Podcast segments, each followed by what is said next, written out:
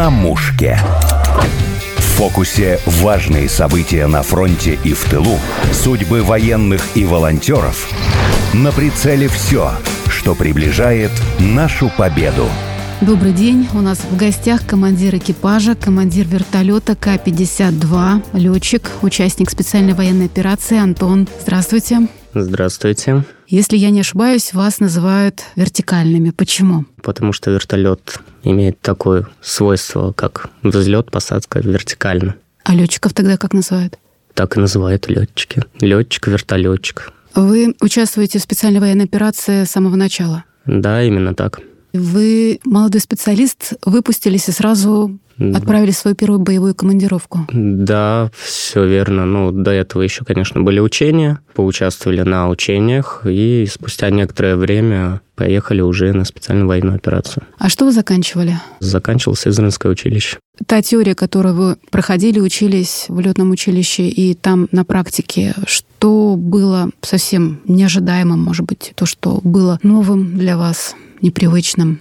Не то, что непривычно, а просто неожиданно был резкий переход. Сначала ты учишься за партой, сидишь, учишь, учишь, пишешь конспекты. Потом мы уезжали на практику, и вот этот резкий переход с парты на вертолет, он был как-то ну, неожидан. Морально было поначалу тяжело. Еще просто не пришло то понимание, чем ты управляешь, как ты управляешь. У вас даже не было опыта летать ночью? Конечно. Ну, в училище день готовились. Там уже на четвертом или пятом курсе мы начали летать ночью, но все равно это не такая ночь, допустим, как на специальной военной операции. Это совершенно другая, так скажем, другие условия, другие задачи. У вас был какой-то продолжительный опыт выполнения работы. Расскажите об этом, что там несколько суток подряд практически вы не вылезали из вертолета. Да, был такой момент порядка, наверное, дней 10 наша площадка, наши экипажи выполняли просто непрерывную работу. Мы не успевали отдыхать и, грубо говоря, не вылазили с кабины. Работали день, ночь, потому что противник активизировался. Очень много было противника, то есть мы не понимали, откуда они вообще берут столько людей. Наверное, на день восьмой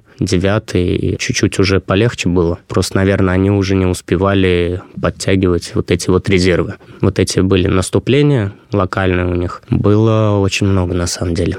А как вы держали себя ну, вот в таком боевом тонусе? Там удавалось поспать? И сколько времени удавалось выкроить на сон? Ну, после задачи, если ну, прилетели, командир говорит, есть время отдохнуть. Пришел, отдохнул, там, поспал, там, сколько времени дали. Если чуть что, сразу вызывают на командный пункт, ставят задачу и опять сработали. Иногда бывает время все равно отдохнуть, но, конечно, не в те 10 дней. Антон, вы командир экипажа вертолета. А в чем заключается ваша обязанность? За что отвечаете? В принципе, командир экипажа отвечает за все, то есть за вертолет, за свой экипаж он несет полностью ответственность, принимает э, решение, окончательное решение принимает он, и за это решение он несет полную ответственность. Есть такое, что вот на военных действиях приходится ли вам импровизировать в условиях, когда, может быть, нестандартно складывается ситуация военная? Да, никогда не идет что-либо по шаблону. Всегда надо как-то импровизировать, думать.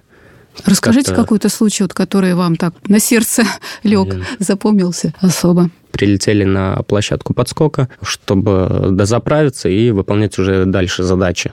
Прилетели, выключились, и тут начался минометный обстрел.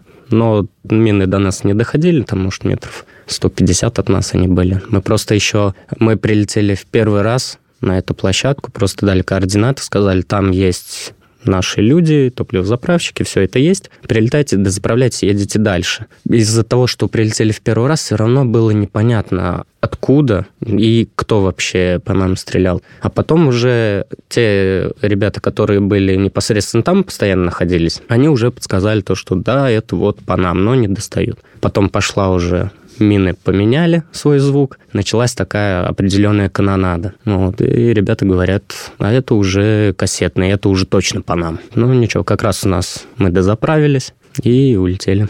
А был ли такой случай, скажем, ну, на грани жизни и смерти, может быть, риска, когда что-то пошло не так, когда вы выполняли боевую задачу или уже выполнили, летели обратно на аэродром? Да, была такая ситуация, одна из ситуаций. Мы ушли на удар, Пришли в район уже, выпустили ракеты по целям, начали отворачивать, и у меня получилось так, то, что двигатель начал терять мощность. Если так простыми словами, выхлопные газы попали в двигатель. Из-за этого двигатель ушел на малый режим работы, малой мощности. И после этого мы уже поворачиваемся, а перед нами еще другой вертолет, и мы летим ему в хвост уже прям. Были определенные такие моменты, когда надо было очень как-то реагировать, думать, но не особо получилось, потому что ситуация такая, так как я еще на тот момент был молодой специалист, так скажем, решение было все равно трудно принимать в такой ситуации, потому что двигатель у нас один на малой мощности, мощности толком ну, нету, перед нами другой вертолет, мы летим в него, смотрим на параметры, начинаем быстренько это все анализировать, и все, благо все закончилось, отвернули, все сделали как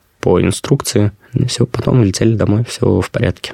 А был какой-то такой, ну, скажем, пугающий, может быть, в некоторой степени случай? Да, это был тот момент, когда 10 дней мы работали, вот когда непрерывно. Мы опять прилетели на удар, выпустили ракеты, начали отворачивать, и не знаю, что меня сподвигнуло, я повернул просто голову на ведущего, смотрю, у него что-то горит. Я ему сказал, ты горишь. И после этого он начал выполнять посадку вынужденную, пока он выполнял посадку, половина вертолета уже сгорела. Выбрались они вдвоем через одну створку, потому что с другой стороны там уже все обгорало. Быстренько высадились. Во время того, как они выполняли посадку, мы обеспечивали прикрытие эвакуации, то есть прилетел еще один вертолет, начал их эвакуировать. Они отбежали порядка, наверное, 50-70 метров. Вертолет полностью сгорел, экипаж жив, все в порядке с ним. Прилетели домой и все. Каждый, Но задачу выполнили. Каждый вылет все равно это риск, получается. Даже вот такая ситуация, они сами не ожидали, если даже сразу не заметили вот этот огонь. Да, кстати, мы когда с ними уже потом разговаривали, они говорят то, что просто как будто толчок почувствовали, все, но не думали то, что мы горим, и то, что в нас прилетело. Никаких там следов дымных, ничего этого не было видно, и просто я им подсказал, и после этого они выполнили посадку. Ну и, соответственно, вся произошла вот эта ситуация. После возвращения на аэродром вы проговариваете вот тот полет, может быть, какие-то недочеты или, ну, чтобы уже в будущем учитывать какие-то ошибки, да, конечно, мы проговариваем до вылета и после вылета. То есть до вылета планируем, как, как это все сделать более грамотно, кому как удобнее выполнять этот полет. То есть тоже все равно у каждого есть свои особенности в технике пилотирования, кому что, как удобно. И это все, конечно же, анализируется, учитывается уже потом непосредственно в полете. Также после полета какие-то бывают моменты, какие-то недочеты, или просто начинаем обсуждать, а ты там что-то видел, а ты там видел. Тоже это все обсуждается. Делаются какие-то выводы, чтобы в следующем уже полете этого не делать. Либо наоборот делать. Антон, как вертолетчики относятся к своей технике, к вертолетам? К вертолетам они относятся как к живой душе. Даже как-то ну, кто-то разговаривает, разговаривает вслух, дает имена, кто-то так чисто про себя в мыслях. Перед вылетом есть такое, что по традиции гладят машину? Конечно, есть. Кто-то по крылу, кто-то по хвосту. Иногда по носу начинаешь гладить. Ну, осматриваешь, когда мимо проходишь, так погладил по носу его, поговорил. Потому что иногда были случаи, когда, ну, забыл, как забыл, торопился, забыл, да? и, и все, в полете как-то, ну, что-то не то происходило. Очень мило. А вообще вот подготовка вертолета как осуществляется? Что нужно сделать обязательно до и после задачи? Это, так скажем, выполняет техсостав у нас. Угу инженеры разных групп, они проверяют, осматривают всю технику перед вылетом, чтобы она была полностью готова к выполнению задач и полностью была исправна. То есть это получается командная работа? Да, конечно. Также после вылета технический состав у нас осматривает технику, либо когда происходят какие-либо отказы в системах, обязательно это все докладывается. Вот э, вы сказали, что это командная работа. Получается, это технический состав, а потом есть экипаж, который выполняет спасательную эвакуационную функцию, сопровождает? Конечно. Как да. это вот? Ну, мы просто живем все вместе. И в силу того, то, что служим вместе, все друг друга знают. Антон, вы всегда хотели стать пилотом? Нет, это как-то пришло со временем. То есть просто по стечению обстоятельств. Это, наверное, уже был 10-11 класс. Я хотел в училище, но все думал, какое. А из семьи вашей кто-то военный есть? Нет. Грубо говоря, я начал вот эту династию. Антон, а вот когда вы поднимаетесь в небо, Что вы чувствуете? Какие-то эмоции, может быть? Как-то вы себя можете описать, когда вы сидите за штурвалом? Ну, в принципе, эмоции только положительные но все равно как-то на эти эмоции времени не хватает. Обратить внимание на эти эмоции, потому что постоянно надо следить за параметрами, надо следить за обстановкой, где что, как находится, надо прилететь правильно, куда надо, вовремя там и связаться, вести связь. То есть это комплекс вот этой работы. Место романтики, переживаний особых эмоциональных там места нет. Не, иногда, иногда, иногда? есть. Все равно, ну, Бывает такое, то, что сделаешь, там, фигуру какую-нибудь выполнишь. Так, то, что аж самому понравится. Так, расскажите, интересно, что за фигуры вы выполняли? Это было, наверное, в плане подготовки, когда еще меня готовили. То есть сначала, ну, не очень все хорошо получалось, а потом уже побольше практики было. Начал уже более осознанно понимать, что я делаю, как делаю, и это то, что я делаю правильно, это уже приносило такое моральное удовлетворение. А как она называется, эта фигура? Ой, да их там много. Много? Да, там всякие разные есть. Там поворот на горке, боевой разворот, воронка. И что это такое? Ну, это когда, блин, так, наверное, не объяснишь, проще показывать. Вот такая фигура пилотажа, когда вертолет носом вперед крутится на 360 градусов. То есть угу. над точкой. Он смотрит в одну точку и вокруг нее крутится. Простыми словами, если так. Очень такая хорошая фигура, мне очень нравится. Особенно, когда если ее делаешь правильно, как надо, прям очень красиво получается. А что вы скажете по поводу противника? Вот сейчас э, насколько мотивирован, оснащенность? По своему опыту могу сказать, э, в некоторых моментах противник, ну, очень хитер. В принципе, ну, нельзя недооценивать противника как бы все равно к нему относятся как ну, с уважением, потому что если ты забудешь про это и скажешь, а это он там ничего не умеет, и ничего от него можно и не ждать, как раз по закону подлости он исполнит, сделает такое, что может это закончиться очень плачевно. Вы видели эту технику, которую поставляет НАТО? Те же вертолеты, самолеты, которые они используют? Да, видели. Пару раз это было, когда как раз только начали поставлять вот большими партиями. То есть какая-то техника все равно доезжала до передка у них, но, но не особо много. Но они одно время про F-16 писали. Вы его видели? Ну, F-16, мне кажется, там их нет. Обещать, писать могут многое, но дать им я как-то сомневаюсь. Сомневаюсь вообще в целесообразности этих F-16. Просто и знакомые есть, которые ребята на самолетах летают, они говорят, ну, не знаю, ну, смысла нет в них какого-то особого прям. Какие сложности могут возникнуть вот в ходе выполнения боевой задачи? Вот вы сказали, что можно во время приземления попасть под э, минометный обстрел? Что еще? Какие риски могут быть? Э, риски могут быть, ну, в плане отказа техники это понятное дело, потому что техника работает, так скажем, на износ, постоянно в работе. Вот, хоть и ребята обслуживают ее, но все равно как бы, ну, бывают некоторые моменты вот какими-либо отказами. Ну, вот, а так еще моменты такие бывают, то, что находясь на аэродроме, может прилететь какая-нибудь очень большая-большая ракета. Как работает вражеская радиоэлектронная борьба? Какие средства они могут использовать и как это на нашу технику действует? Да, есть у них, так скажем, аппаратура радиоэлектронной борьбы, но у нас есть способы ей противодействовать. И даже если подавили, все равно мы понимаем, куда и как летим и что надо сделать. Допустим, сбить ту же самую навигацию, ну, как бы, да, собьют, но все равно район выполнения задачи мы-то знаем, где что находится, там какой-нибудь лесок, мост, куст. Это все мы знаем и уже знаем, откуда стрелять, как стрелять, то есть рубежи намечены уже.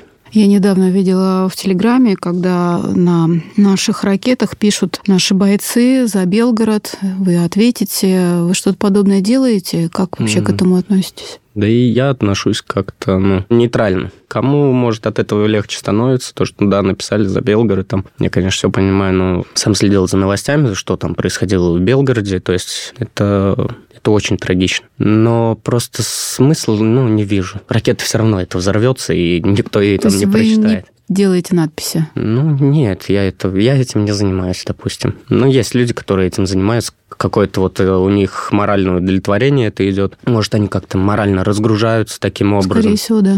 В кабинах у некоторых летчиков э, есть э, такие талисманы. Некоторые возят с собой маленькие игрушки, кто мягкие, кто, кто не мягкие. У вас что-то есть в кабине? Да, у нас на одном вертолете были такие утята желтые. Вот я про них и говорю, видела. Ну, а что нас... тут за утята? Да, обычная игрушка просто, ну, как будто ты едешь в машине, так как будто ты дома, едешь по дороге, у тебя вот этот утенок стоит. Это который в очках? Да, да, да. Ну, они там разные бывают. А, есть в очках, и в шлеме и так далее. Утенок-пилот. Да, да, да. Некоторые мягкие игрушки возят, кто-то возит с собой игрушки детей. Там ребенок отдает на папа, держи, пусть будет с тобой. Ну, все, отец с собой возит эту игрушку повсюду. Греет душу, да? Ну, конечно, конечно. После возвращения на аэродром, после вот такой тяжелой работы, как вы себя восстанавливаете? Есть какие-то ну, не знаю, обязательные традиции, сходить в баню, позаниматься спортом или выспаться, вкусно поесть, что для ну, вас больше подходит? Вкусно поесть, ну и, в принципе, самая такая моральная разгрузка – это юмор все время относимся ко всему с юмором. Подшучиваете друг на друга? Конечно, куда же без этого. То есть Безобидно? Такие... Безобидно, конечно. Ну вот мужской коллектив, да, все-таки бывают наверняка какие-то такие острые моменты, чтобы поддерживать дружелюбную атмосферу. Что еще вы используете? Мы находимся постоянно же на вот этих вот аэродромах. Просто посидеть, что-нибудь рассказать, вспомнить истории из дома, домой позвонить, пообщаться с родными, близкими. А как родители вообще семья ваша восприняла то, что вы... Я не говорил. Не говорили, что поехали на СВО, что да, ли? я скрывал это. Угу.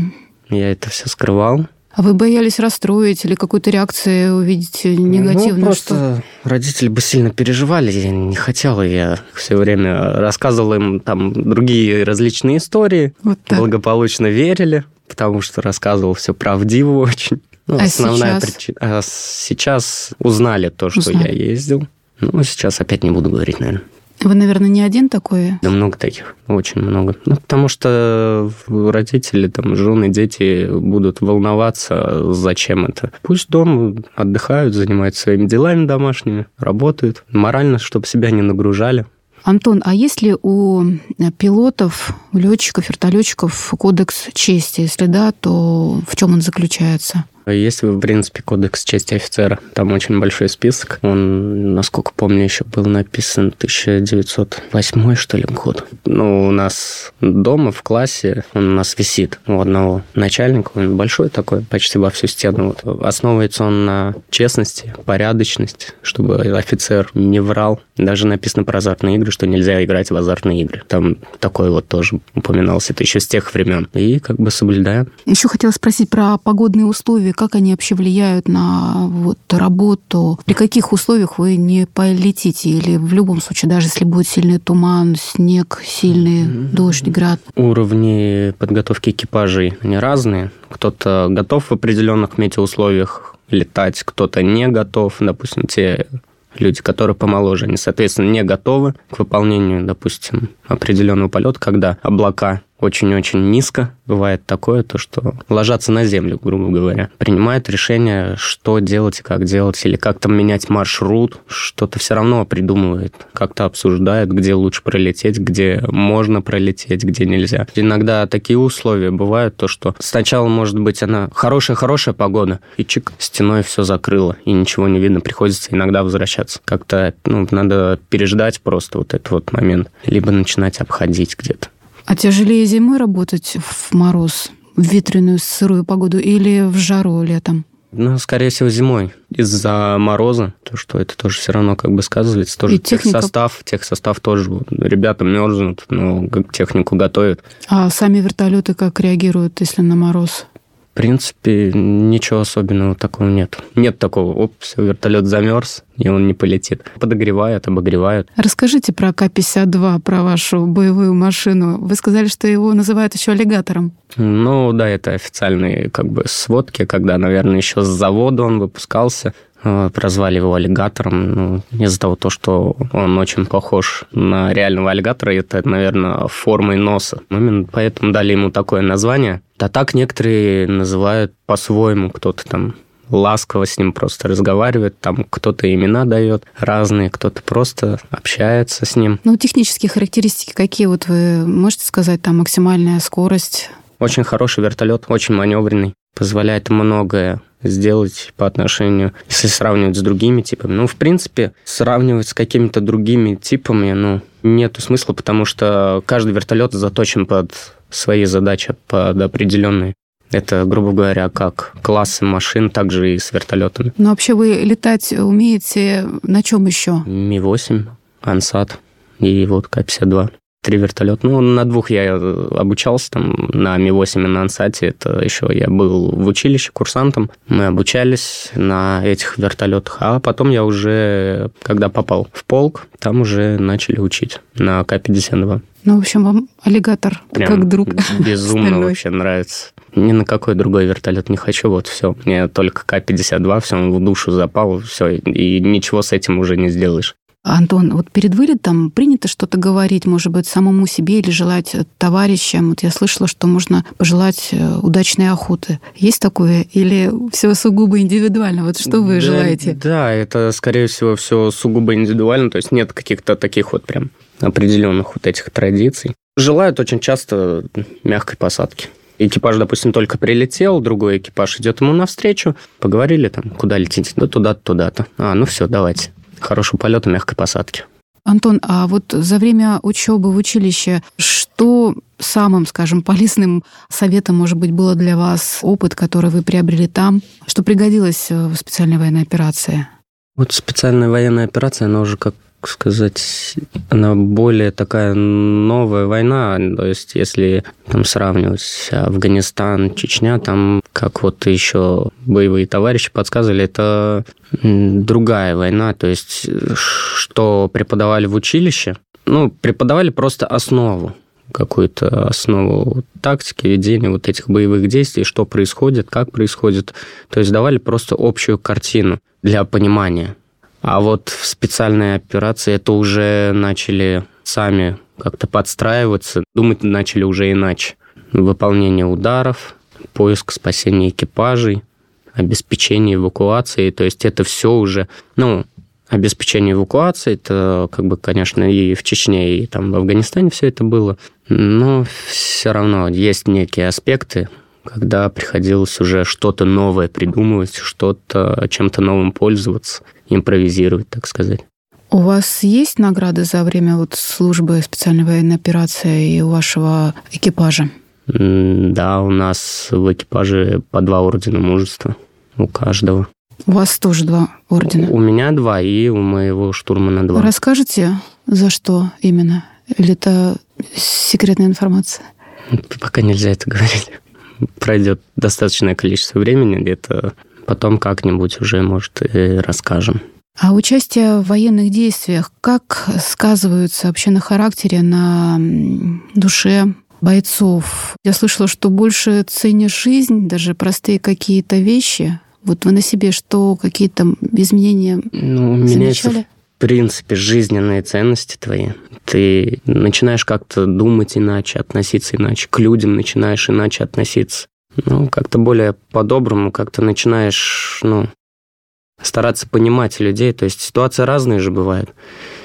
Ну, узнал про какую-либо ситуацию, с человеком разговариваешь, там иногда можно было, ладно, он там сам справится, а сейчас как-то, ну, все равно относишься к этому, постараешься содействовать в силу своих возможностей. То есть не по привычке осуждаешь или там ну, отворачиваешься, а наоборот э, протягиваешь да, руку. начинаешь как-то успокаивать или там подсказывать, где что, как э, найти, как поступить, с кем поговорить, вот и так далее. То есть, ну, меняются жизненные вот эти вот ценности.